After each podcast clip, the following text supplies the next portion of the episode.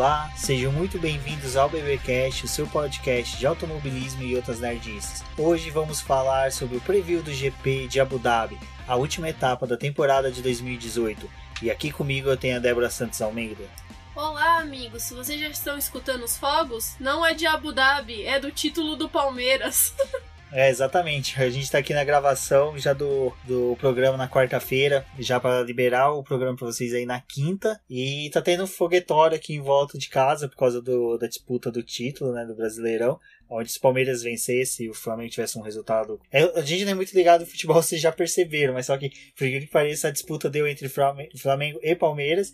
E eu, palmeirense, estou feliz nesse momento. A Débora tá bem chateada, tanto do Flamengo, né? Que... Ah, gente, eu tô chateada, mas assim, esse ano nem acompanhei futebol, eu quase não vi nada. Meu pai, uma época do ano, me falou: Olha, você tá vendo que o Flamengo tá liderando? Eu falei: Não, pai, eu nem sabia que tava tendo jogo para falar a verdade. É, o Flamengo liderou ao mesmo tempo que o Vettel liderou o campeonato de Fórmula 1, mas, como falamos, vamos ao GP de Abu Dhabi. GP de Abu Dhabi, né, que é realizado em Asmarina. Eu, eu acho um puta do autódromo, eu adoro, acho bem legal. No videogame é sensacional, eu gosto porque as áreas de escape permite a gente fazer as mais gostosas das barbeiragens. Tem as duas zonas de DRS, que no videogame também é muito gostoso. É uma pista, eu acho que ela é bem semelhante a essa questão que a gente conversou no último sobre Interlagos. É um que tem uma boa questão de aceleração. A gente tem um, uns pontos de baixa, onde tem umas curvas até de 90 graus, mas mesmo assim ele continua sendo uma pista de alta aceleração. Como a gente falou, tem duas zonas de DRS, então é algo que ajuda bastante até enquanto está jogando. É o que eu acho legal dela é por conta de você começar é, ainda tá claro e depois ter a corrida acontecendo no crepúsculo entrando pra noite. Eu acho que esse contraste é muito interessante e para mim é uma das corridas mais legais do ano depois de Abu Dhabi, de Abu Dhabi não, de Singapura. É, nessa questão de, de preferências, esses autódromos estão tendo GPs à noite, né, no, no, ali no final da tarde pro crepúsculo e anoitecer, que é Singapura, Abu Dhabi e Bahrein. Acho que são três corridas que ficaram bem, bem legais. Eu já vi, eu já cheguei a ver um projeto para Interlagos ter, uh, ter iluminação para corridas noturnas. Fica bonito também, fica bem bonito. Mas foi uma promoção aí do prefeito que queria privatizar, né? Então deixa para lá. Mas vamos voltando para Abu Dhabi. Campeonatos já estão decididos na questão de campeão. A gente pode falar aí que a gente tem o Hamilton Hamilton, que já decidiu o título, e também o campeonato de construtores por parte da Mercedes. A disputa acabou aqui no Brasil, né, definindo o quinto título da Mercedes. Que é surpreendente. Que é surpreendente, isso é verdade. Agora tem aquelas disputas ainda do meio de pelotão, algumas coisas que ainda não estão resolvidas. Mas a gente sabe que tá chegando em Abu Dhabi com grande parte dos pilotos, né, correndo de uma forma mais livre, sem ter esse peso nas costas de levar uma decisão para a última é, corrida. É, eu acho ano. que a questão maior da disputa do, de construtores é que assim todas as mudanças de posições dependem de quebra dos dois pilotos. Isso a gente vê pela diferença de pontos, que é tudo assim, tem que pontuar mais de 7, mais de 8, mais de 6. E assim, tudo bem, a McLaren em sexto, ela tem uma diferença de 14 pontos para a Force India. Eu acho que é fácil a Force India tirar esses 14 pontos. É possível. É possível. A McLaren não tem um carro tão bom assim para se manter em sexta posição, mas é que a gente pode analisar não, não comparando Abu Dhabi com Interlagos, né? Mas as duas corridas são num sentido anti-horário. E a gente viu durante o final de semana que a Force India, mas também por N questões de questão de pressão aerodinâmica, as coisas não tinham se saído tão bem aqui no Brasil. É algo para poder se comparar para Abu Dhabi. É, Abu Dhabi ainda tem essa diferença de, de Interlagos que ele é no, no nível do mar, né? Uhum. Então, é, até essa questão da potência do motor vai falar bem mais alto. Então, Force India tem a vantagem de ser impulsionada pelos motores Mercedes. McLaren, como eu falei, não tem chances. A Haas eu acredito que ela tá ali tranquila. A Renault também. A diferença entre as duas é de 24 pontos. Entre quarto e quinto lugar, então é pouco provável que haja uma mudança ali. A Williams passou longe de ameaçar a Toro Rosso. A Williams, total. Necessitava de uma vitória dupla e uma quebra de todos. Então não esquece, não é, é bem impossível. O que se pode observar é Force India versus Sauber, que as duas, sim, essas duas podem disputar a posição uma da outra. Por quê? A Force India tá com 48 pontos, a Sauber 42. A Sauber tá boa, tá forte. O Ocon vem com penalização. Então, assim, mesmo que ele for pro Q3, provavelmente ele vai sair ali após a décima posição. Isso a gente tá falando otimista, décimo não, décimo primeiro, décimo segundo, uma, uma chance mais otimista assim dele conseguir uma boa classificação em Q3. Pérez é uma incógnita sempre. Ou ele faz uma corrida mediana ou ele destrói. É desponto, é. É, então, aí no caso, eu acho que a, questão de observar a Force India e Sauber vai ser bem interessante. Então, sobre construtores é isso. O que chama atenção e é bacana e pode, assim, caso você queira ter fortes emoções para ver uma disputa, a disputa seria do terceiro lugar, certo? É, terceiro lugar, porque assim, Kimi Raikkonen tem 251, o Bottas tem 237 e o Max Verstappen 234. Então, quarto lugar é um que vai ter disputa clara, claríssima. Então, a gente sabe que o Max Verstappen, pelo desempenho dele nas últimas corridas, se o motor Renault não trair ele, tem grandes chances aí de chegar à frente do Valtteri Bottas e conseguir. Ele só precisa de 4 pontos a mais que o Bottas, então não é tão difícil. Um segundo lugar do Verstappen, um quarto do Bottas já coloca ele na posição do Bottas. Kimi Raikkonen não, não pontuando e os dois conseguindo aí pontos. No caso, o Verstappen teria que fazer um, no mínimo um segundo lugar, com o Kimi sem pontuar, porque daí ele conseguiria ir para 252 pontos e um ponto a mais. Ou seja, é aqueles cálculos matemáticos que a gente adora fazer e começa a acompanhar durante a corrida. E é uma coisa que eu recomendo o pessoal fazer. Use aplicativos da Fórmula 1. Porque ele vai atualizando a pontuação, a pontuação rapidamente. Ah, em tempo real, então é. você consegue acompanhar e ver aonde que cada piloto vai ter. A gente lembra que no GPs do México, Estados Unidos, né, a gente ficava acompanhando do Vettel e do Hamilton e fazendo cálculos de, olha, vai, não vai, tem chance, não tem, melhorou, piorou, então é bem bacana por isso. Então, sobre o campeonato em si, é isso. Eu acho que da corrida, bom, corrida é assim, o campeonato já está decidido. Eu acho que os carros não vão trazer atualizações, até onde eu vi. Eu acho que só a Renault, que traz uma nova asa dianteira, mas assim, asa dianteira para a última corrida do ano de 2018. É que aquela coisa, né? Como depois da corrida eles vão realizar os testes em Abu Dhabi, é, algumas coisas eles já começam a mostrar pro que eles estão pensando para os carros de 2019 é. e também por conta dos pneus que precisam ter um teste bruto nesses Mas... dias. Mas não é nada tão pra revelador. 2000... Pra 2018 não. Pra 2018, assim, é desnecessário. Eu acho que pode ser uma tentativa da Renault de tentar se manter em quarto lugar. Trouxe uma atualização que ela vinha trabalhando e para não desperdiçar horas trabalhadas, material desprendido para poder se manter em quarto. Porque as asas dianteiras desses carros vão ser praticamente jogadas fora ou virar souvenirs de velhos gordos ricos europeus, porque 2019 é uma das principais mudanças é na asa dianteira. Uhum. Ela vai ser bem mais, é, como poderia dizer, menos penduricários, menos leste.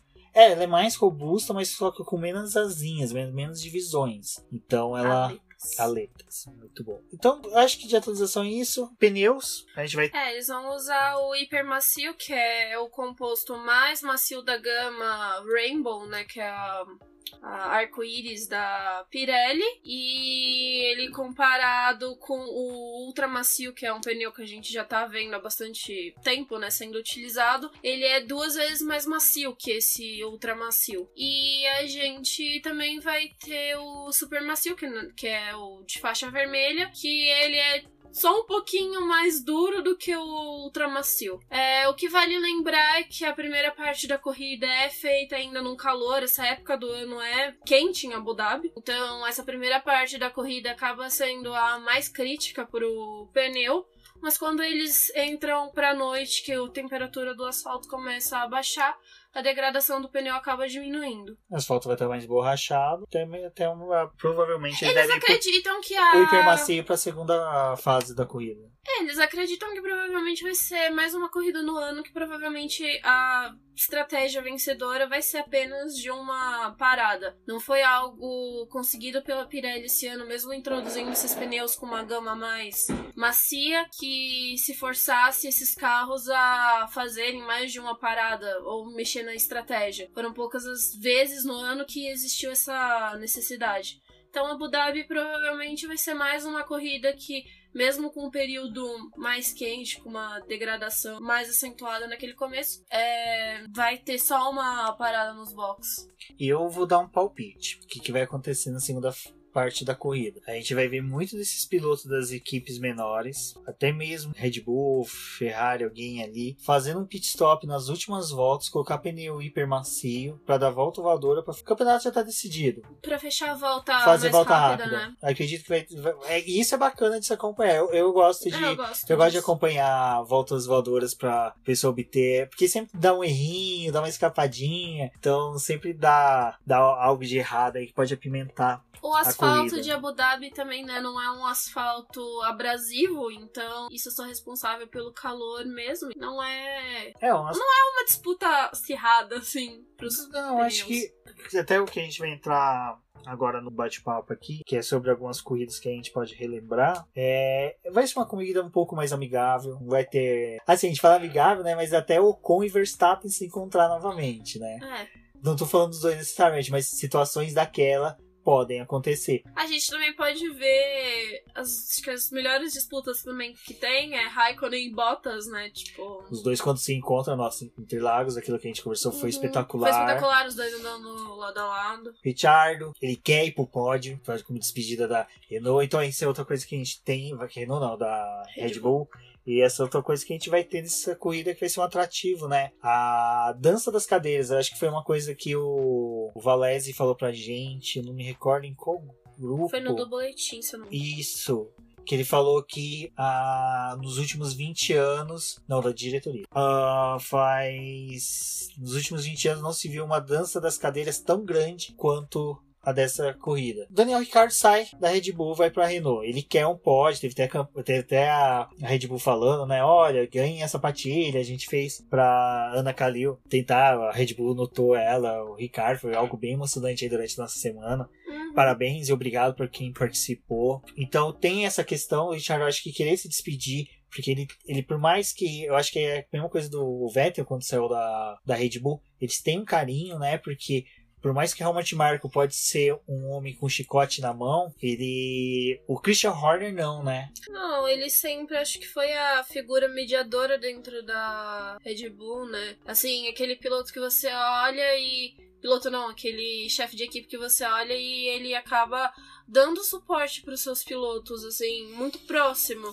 Sim. Eu sempre admirei muito ele a capacidade de, tipo, ver coisas que aconteciam com o Vettel na pista e conseguir administrar bem, assim, passar uma confiança pra ele de que aquilo ali era um problema de momento e que teriam outras corridas durante o ano que aquilo poderia ser recuperado. Eu acho que quando o Helmut Marko começou a ter mais holoforte dentro da Red Bull, a Red Bull começou a desandar mais. Porque ele, ele- o Helmut Marko só, só surgiu depois que ele, tipo, depois do Vettel, olha, ele trouxe o Richard.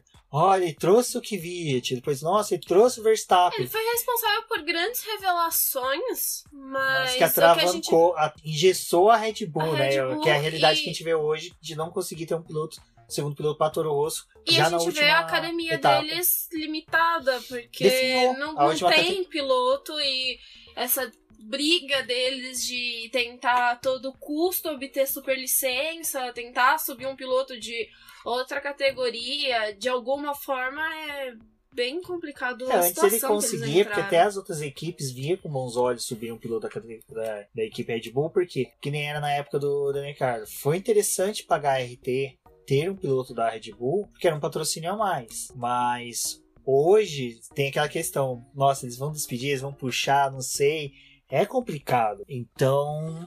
Mas agora só voltando. A gente deu uma barrigada aqui bacana, mas é, é bate-papo de Fórmula 1 é sempre assim. Como eu falei, é a GP das, das mudanças, das despedidas. A gente tem saída do Alonso, com a McLaren apresentando um novo layout. Na hora que eu tava fazendo o post, que ficou lindo, o carro ficou lindo. Acho que foi É. a pintura mais emocionante. Não emocionante, mas é uma pintura que você sabe que é um fim de uma história ali na, na Fórmula 1. E marca também aquele carinho de você mostrar que o piloto fa- faz a diferença e que ele era importante pro time.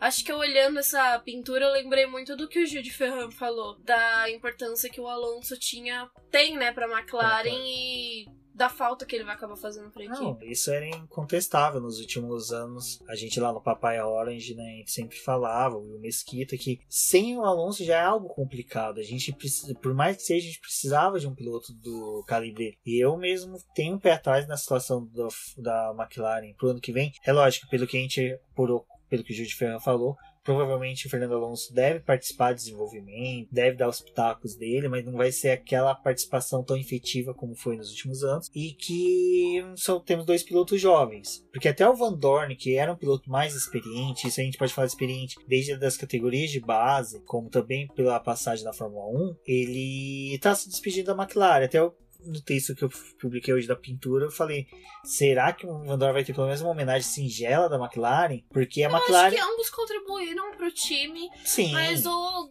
grande problema é que existem várias falhas dentro da McLaren e que não é algo que você consegue resolver de um ano pro outro é, sem ter uma mudança no regulamento, sem você estar tá com uma equipe completamente estruturada, é complicado você ter uma mudança efetiva de um ano pro outro. É, eu acho que, mesmo o Van Dorn tendo o desempenho abaixo do que foi esperado dele, que ele deveria ter, não é uma culpa só dele. Ah, não. Em momento algum, hum. acredite, a gente chegou a culpar.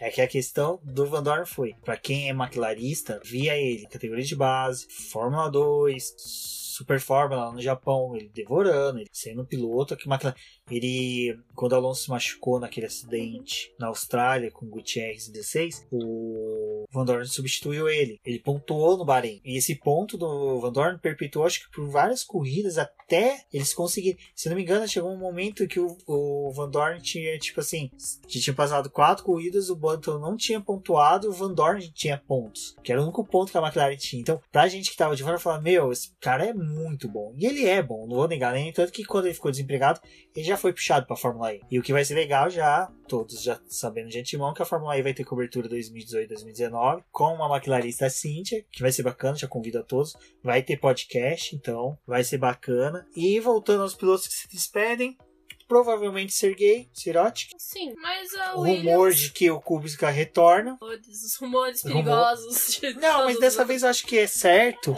E tem outra questão. O. Assim, de certa forma, o Kubica é faz sentido. Não, e muito. Muito experiente. Muito. Pra quem. Olha, quem falar, ah, não sei dele, tal, tal, tal. Cara, até 2010, ele era tido o próximo campeão da Ferrari. Ninguém pensava no Vettel indo pra Ferrari, ninguém pensava na, no possível, vamos supor. Podia ter um título sim, mas só que ele era o cara, o próximo cara da Ferrari. Ele era tido como o próximo campeão da Ferrari. Quando teve o acidente dele, isso eu acho que já até falei num programa anterior, foi no dia do meu aniversário, a gente bateu aquela bad em todo mundo. Porque ele, ele era que nem o Daniel Ricardo no paddock. Era querido por todos, todos gostavam, todos tinham uma estima muito grande por ele. Então, é, a questão dele ser polonês, tinha toda essa história, rico, tal, tal, tal, que um dia a gente pode entrar no mérito aqui. Então, se ele se tornar, puta, você é feliz pra caramba, cara. É, é bacana, é superação. Tem toda, a gente tem toda essa discussão hoje em dia de, de dar a chance para as pessoas, possíveis superações de pessoas que têm deficiência. No caso dele, é uma deficiência decorrência de acidente. É bacana. E o Ocon, então fala, ah, seria melhor com o cara, ou compra uma equipe que tá desenvolvendo, tá crescendo, porque a Williams, é o que eu falei nos programas anteriores, uma mudança de regulamento como vai ter de 2018 para 2019, uma experiência como é do Robert Kubica pode fazer a diferença e vai fazer a diferença. Isso eu falo porque 2008 para 2009 teve mudança de regulamento semelhante, vamos pôr dessa forma. Ele se adaptou muito bem, ele soube a Sauber de 2009 era uma boa, uma Sauber excelente, corria muito. Então eu acho que sim, que temos uma grande chance sim de ver o Robert Kubica fazer um bom desempenho melhor, até que seria o próprio Ocon na, na Sauber, não, na Williams. Não, a equipe já provou assim que tá preparada para poder receber ele, né? Tudo que haviam mostrado no começo desse ano das adaptações do carro para ele não era um impedimento para ele, nunca isso foi. É, é algo que ele consegue tirar de letra, mas a gente olha pro carro em si, não é algo tão animador. A gente não tá tendo um, não teve um bom ano da Williams e também não é aquela coisa que a gente espera que surpreenda de de uma hora para outra e que esteja despontando. Acho que não. Acho que o avanço da Williams vai ser aos poucos. Não, eu acho que tem grande chance sim da Williams fazer um bom campeonato. É... Não, mas o que eu digo assim, não é subir como a, sei lá, Sauber que tem a possibilidade de estar tá correndo mais à frente e disputando mais espaço. É, é uma coisa assim de penúltima última equipe. Não acredito que vai subir tanto com que é esperado, porque uma das coisas é que assim, o projeto que eles têm na cabeça, isso vale para todas as equipes. É, eles têm um projeto pro carro de desenvolvimento, é, tirando como base no que eles acreditam que as outras equipes também vão estar moldando o seu carro para a próxima temporada. Só que quando eles chegam na pista em Barcelona, muitas vezes essa ah, diferença fica completamente nítida. Eu acho que você quer ver uma temporada que foi assim? Acho que 2009, 2010 foi dessa forma, a Williams.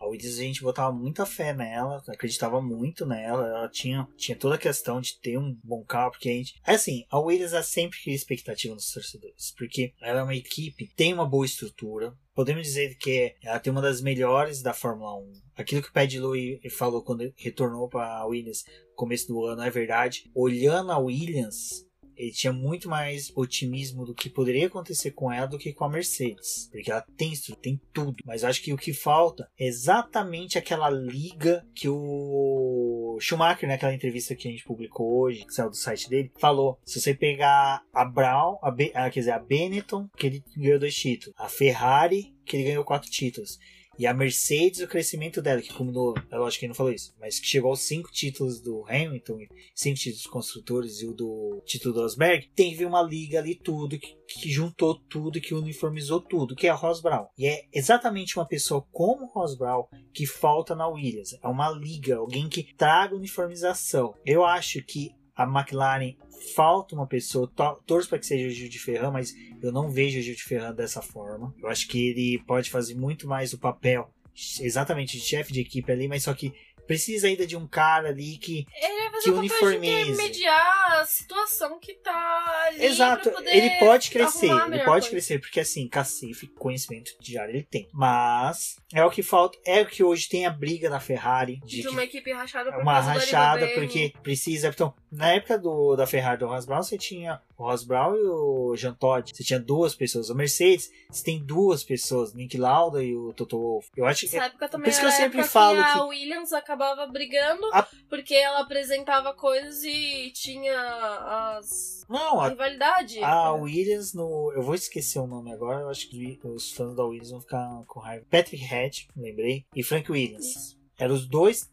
os dois chefões da Williams, na época que a Williams estava lá com o Mansell ganhando título, Prost ganhando título, depois Jacques Villeneuve, Damon Hill, os caras que trouxeram o Senna. Então é isso que eu acho que falta nessas equipes. Uma dupla que traga uma unidade para toda a equipe. Uma figura líder, né? É, a gente acabou de falar é, da Red Bull, apesar de eu achar que o Helmut Mark teve um destaque maior, mas só que de qualquer forma, os dois foram que levaram a Red Bull as vitórias, aos quatro títulos. Então, é a mesma coisa a Williams. Então, por isso que eu falo que essa entrada do Robert Kubica uh, provavelmente deve ter alguma atuação até maior de empresários, pessoas que trabalham com ele, porque ele não vai entrar só com grana. Então pode ser que a Williams venha surpreender nesse ponto. E possíveis duas despedidas também, que seria do Ocon, provavelmente vai ser piloto de reserva da Mercedes visando o assento de 2020, não é ruim, porque é aquilo que tem do Pietro Fittipaldi, né? Ele vai ter um papel fundamental na equipe por trabalhar nos simuladores. Que eles precisam e que muitas vezes não dá para poder tirar na pista por causa das limitações tempo de curto tempo. que eles têm Exato. de teste. O... É uma forma de você também não deixar seu piloto parado, né? O Roman Grosjean essa semana falou da importância do Pietro Fittipaldi, uhum. da importância de ter um terceiro piloto no simulador. Então você vê que hoje o simulador está se tornando algo muito importante. É lógico, isso daqui que eu tô falando é senso comum para muitos. Mas então pro com é uma boa, ele se tornar o terceiro piloto. Então é bacana. E o Hartley, que existe a possibilidade dele se despedir da, da Toro Rosso, principalmente porque o Dan, gente, eu não vou conseguir acertar o sobrenome dele até eu escutar umas 10 mil vezes. O Dan Tickton, acho que é assim que se pronuncia. Se ele conseguir a vitória na, no GP de, da Nova Zelândia, que vai ser disputado dia 10 de janeiro, então vamos marcar essa data pra gente acompanhar. se ele ganhar a corrida lá pela Toyota Racing Series, ele vai conseguir a pontuação necessária para ter superlicença. E assim poder ocupar a vaga da Toro Rosso. Acontece que ele é um piloto que já teve algumas polêmicas. Já se envolveu em algumas coisas que custaram É- a permanência dele. Ele é assim, se a gente acha o Verstappen polêmico, o Dan é muito mais. Então, porque o cara tomou uma suspensão de dois anos por, por uma barbeiragem ridícula. Eu vou pôr o post do Livery no, no post do podcast, o link. Vocês deem uma lida, vale a pena a leitura para vocês verem a personalidade desse possível piloto. Ele é um piloto que contestou a superioridade que o Mick Schumacher teve na segunda metade do campeonato que levou o Mick Schumacher ao título, mas ele contestou assim, de uma forma estilo contestação a Benetton de 94 que todo mundo tem, de falar que ela tinha uma suspensão ativa. Esse cara fez a mesma coisa. Então, o Hartley pode se despedir da Fórmula 1 sem 10 de janeiro o Dan conseguir o título. Há outros pilotos sendo cortejados pelo Helmut Marko. Contudo, esses pilotos ou estão na Fórmula E ou eles querem uma condição não semelhante ao que o Kvyat teve, de entre e sai, entre e sai, despedido, demi- demitido, admitido, demitido. O cara nunca fez tantos exames de admissão e demissão na vida como qualquer outro trabalhador no mundo. Então, tem essa resistência desses pilotos. Eu acho que a Bitterbold, assim pronuncia o piloto lá que é da Fórmula E, que ele tava querendo ser puxado pra, pra Toro Rosso, mas só que se tirar o cara da Fórmula E, Fórmula E é um campeonato que todos, quando começa o campeonato, tem chance ao título. Não- você tem, assim, as equipes que são favoritas, tem por N motivos, mas você tem chance. Não é uma Fórmula 1 que é um campeonato de dois extremos. Todos têm chance. Então, o próprio Lucas de Graça falou uma vez no Paddock GP lá do canal do programa do Grande Prêmio. Perguntaram pra ele, falou: Ah, você sairia da Fórmula E pra ir pra Toro Rosso? Ele falou: Não, pra que, que eu vou sair da onde que eu tenho chance de disputar título? Pode ser a quantia de dinheiro que for, algo mais ou menos assim que eu faz tempo, marquei pra recordar, mas você vê, Lucas de Graça falando isso, Hum. então é, repercute nos demais pilotos. Ah, a Fórmula 1 é tida como o ápice do automobilismo, mas agora a gente tem competições que são favoráveis a essa disputa. E não entrando na questão da Fórmula E com a Fórmula 1, mas tipo, disputas na, da Indy e Fórmula 1, é difícil você fazer uma transição de piloto, nem tanto por conta da adaptação, aqui hoje não, mas por causa dessas faltas, do problema de calendário, várias coisinhas. acho que- e, e o destaque, se você tá tendo prestígio numa categoria que você já tá há algum tempo, por mais que você tenha um assento na Fórmula 1, é, você tem um destaque em outra categoria. Então, Eu acho que o que faz, às vezes, até o piloto pensar muito se ele vai pra uma Fórmula 1 ou não, é que hoje, vamos supor, é o Da- descarte também. Não, tem um descarte, mas só que assim, hoje vai 2019 a gente vai ter no máximo três equipes disputando o título. No máximo. Até metade do campeonato a gente pode falar se vão ser três ou apenas duas. Então, quatro assentos já é uma redução drástica de possibilidade de título. Hoje, a Fórmula E, Fórmula 1, WEC, Indy tem o mesmo espaço nas mídias. A única diferença é o volume de procura de fãs. A Fórmula 1 tem maior? Tem. Só que ela é maior aonde? Europa, Brasil, um pouco da Ásia, toda dessa forma. O EC, muita procura na Europa. Estados Unidos está retornando por causa da IMSA, o campeonato americano. Temos a Indy, incontestável. Eu posso falar que até a NASCAR, todas Sim. têm o mesmo espaço, porque você tem canais que só que nem a Fox Sports transmite Fórmula E e NASCAR. Sport TV, Fórmula 1, Stock Car. Não vamos nem mencionar Globo, porque dá pra você quem quiser acompanhar só pela Sport TV consegue. Você tem a Indy pela Band, mas você tem a Indy também por 300 canais de streaming. Às vezes a Indy faz treino transmitido pelo YouTube. Então você tem É acessível possibilidade de acompanhar forma. outros pilotos, outras categorias. Então eu acho que é Fórmula 2, Fórmula 3, enfim, você tem muita coisa que hoje você consegue acompanhar a mais de uma forma categoria. como cada uma lida com essa aproximação dos fãs. Exato. Que a Fórmula E, você vê que tem mais aquela aproximação dos fãs, os fãs têm uma, uma comunicação maior. Não falam nem tanto com os pilotos, mas com os canais que divulgam Sim. a Fórmula E. A Fórmula 1 tá, tá agora, digamos assim, começando nesse nichozinho de é, ficar mais próximo do telespectador. Não digo é, respondendo essas coisas, mas criando uma é, programação mais favorável e ações para poder trazer um novo público. Uma coisa que a Fórmula E, quando surgiu, acabou já começando a agregar esse público que queria ter um contato mais. Sim, até próximo. falando sobre isso, só pra gente fechar esse assunto e já ir no programa, é, teve essa pesquisa recente, né, que a uhum. Cynthia fez para direcionar, né, como seria a cobertura da Fórmula E no boletim. Então eu pôr o link do post tá no post. É, falando que as pessoas que acompanham a Fórmula E confiam muito mais em sites, blogs independentes, canais no YouTube para obter notícias, né? Sim, para que... poder se aproximar mais, porque eles é, a ideia de que esses canais conseguem aproximar mais o público e trazer notícias que são fora do senso comum de grandes emissoras. Exatamente. Então, vocês veem que assim, a gente, a gente tá parecendo que tá jogando GTA, né? Tem, o, tem, a, tem a missão principal, mas a gente vai trilhando os caminhos pelo, pelas pelas outras missões. Mas bate-papo de Fórmula 1 é sempre assim, gente. Relaxa. O ouvinte está se acostumando que conversa de Fórmula 1 é exatamente dessa forma. Então, os pilotos que se despedem, os pilotos que entram, mas só que a gente só vai ver eles na semana seguinte, alguns. É, o Treino livre vai ter. Sim. Treino livre vai ter o próprio Copa de que já vai treinar já na, no FP1. Mas assim que acabar o GP, na terça-feira começam os últimos testes da temporada.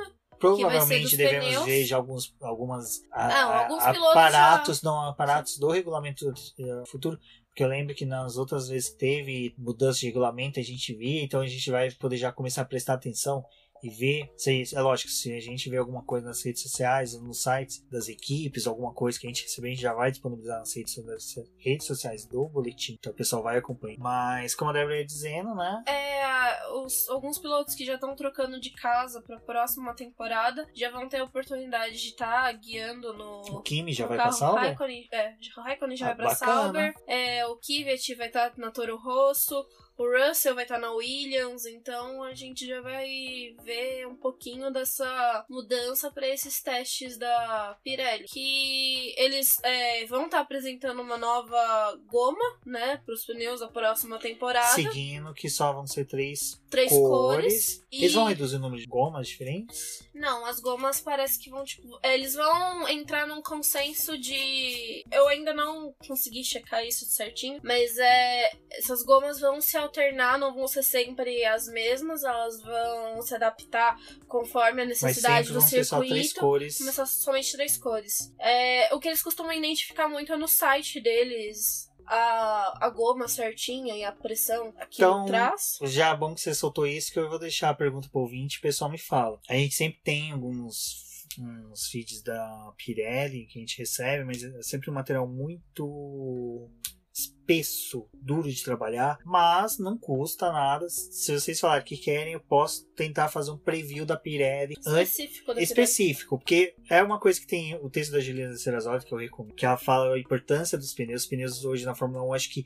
eles têm uma importância tão grande quanto os motores. Isso a gente pode dar mil exemplos que tivemos durante o campeonato aí de pneus que decidiram corridas. Mas então, se o pessoal quiser ir, quiser apoio, eu posso trabalhar, não custa nada. É, a Pirelli vai estar tá também trabalhando, né, nessa, nesses testes, que é uma das coisas que eles apresentaram, é sobre essa questão da degradação, que não foi algo que eles tentaram explorar durante o ano, mas não deu muito certo. Então, é essa é uma das coisas que ele tá ver como vão fazer para a próxima temporada, então vai ter esse manejo desse, dessa goma efetiva para poder ver o que, que vai acontecer para a próxima temporada. O que eu acho interessante dos ouvintes é não ficar limitado somente nessas três cores, mas buscar sim essa informação da mudança do pneu. Sim. Porque é isso que faz toda a diferença na corrida. A gente tem uma. Só, desculpa te interromper, só uma prévia, só pra não esquecer, que daí eu também falo aqui na hora que eu for editar, eu lembro de colocar. Tem o link de um post que hoje até hoje compartilhei em uns grupos sobre a questão dos pneus, que foi quando você fala que é o fim do, da era arco-íris, que é pro pessoal entender como a, a,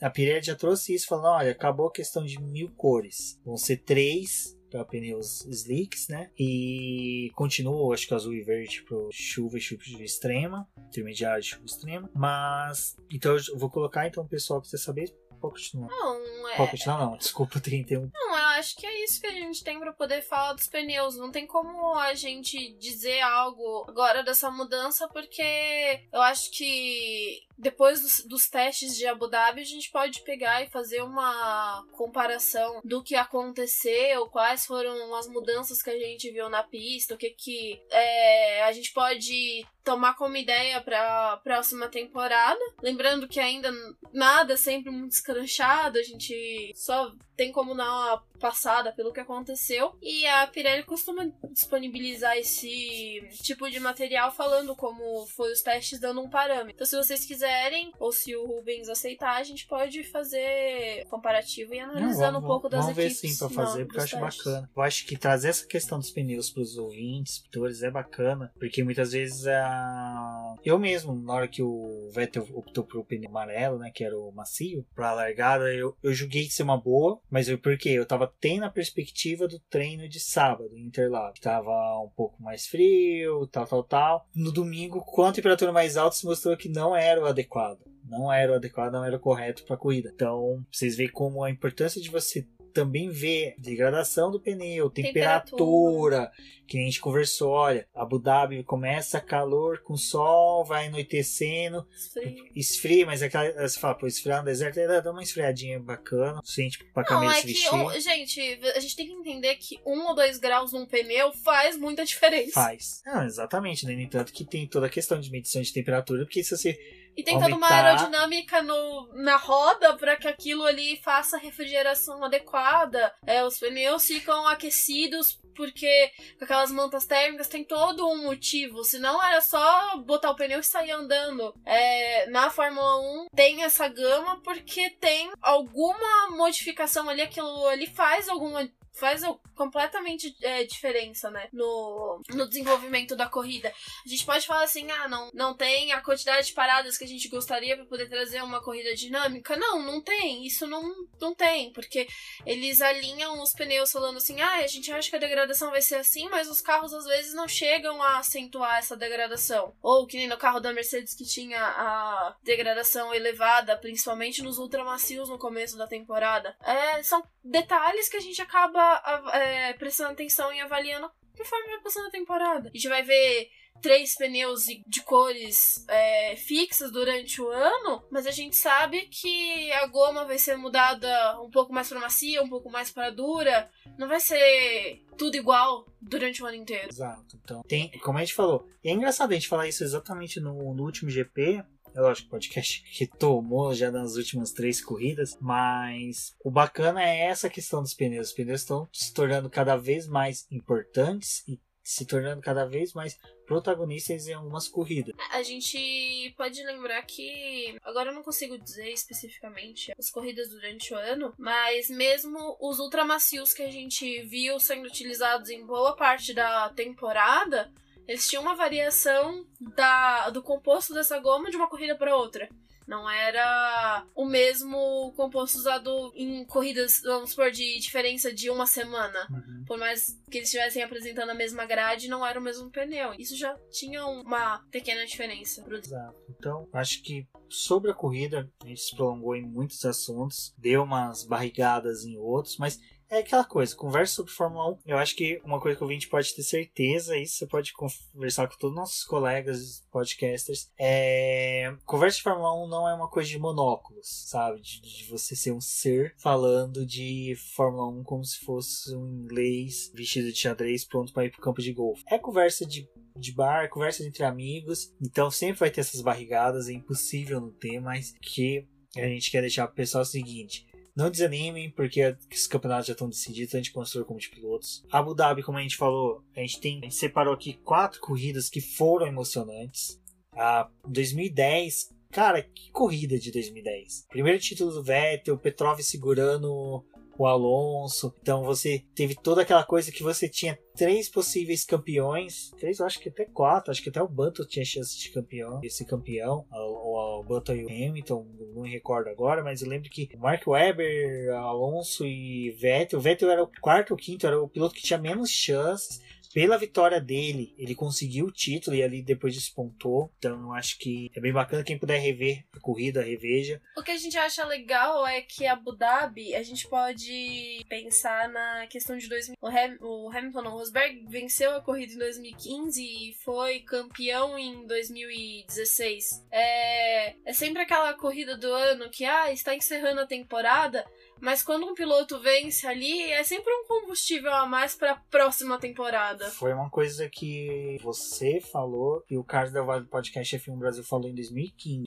Que o Hamilton ganhou o título, né? Antecipado. Aí ele veio, o Rosberg veio ganhando 2000, Brasil, que México, não, Brasil, Abu Dhabi. Aí de repente ele entrou em 2016 ganhando as duas primeiras. E tudo, olha, ele pegou o gosto. Ele soube. Eu acho que o título do Rosberg começou no GP do Brasil de 2015. E ali ele seguiu. Então, ó, uma boa outra citação. O GP de 2015 também foi decisivo. A gente tem aqui outros que eu separei. De 2013, quarto título do Vettel. Também foi uma corrida muito disputada. Última corrida de soberania total da Red Bull. Então foi algo bem bacana. Uh, outros campeonatos que eu separei Apesar foi. Apesar que em 2013 Abu Dhabi não era a última corrida do ano. E o Brasil foi a última corrida. Foi? Foi. 2010. Eu pensei que já tinha. 11, 12, 13 é, Abu Dhabi meio que revezou com o Brasil. Brasil.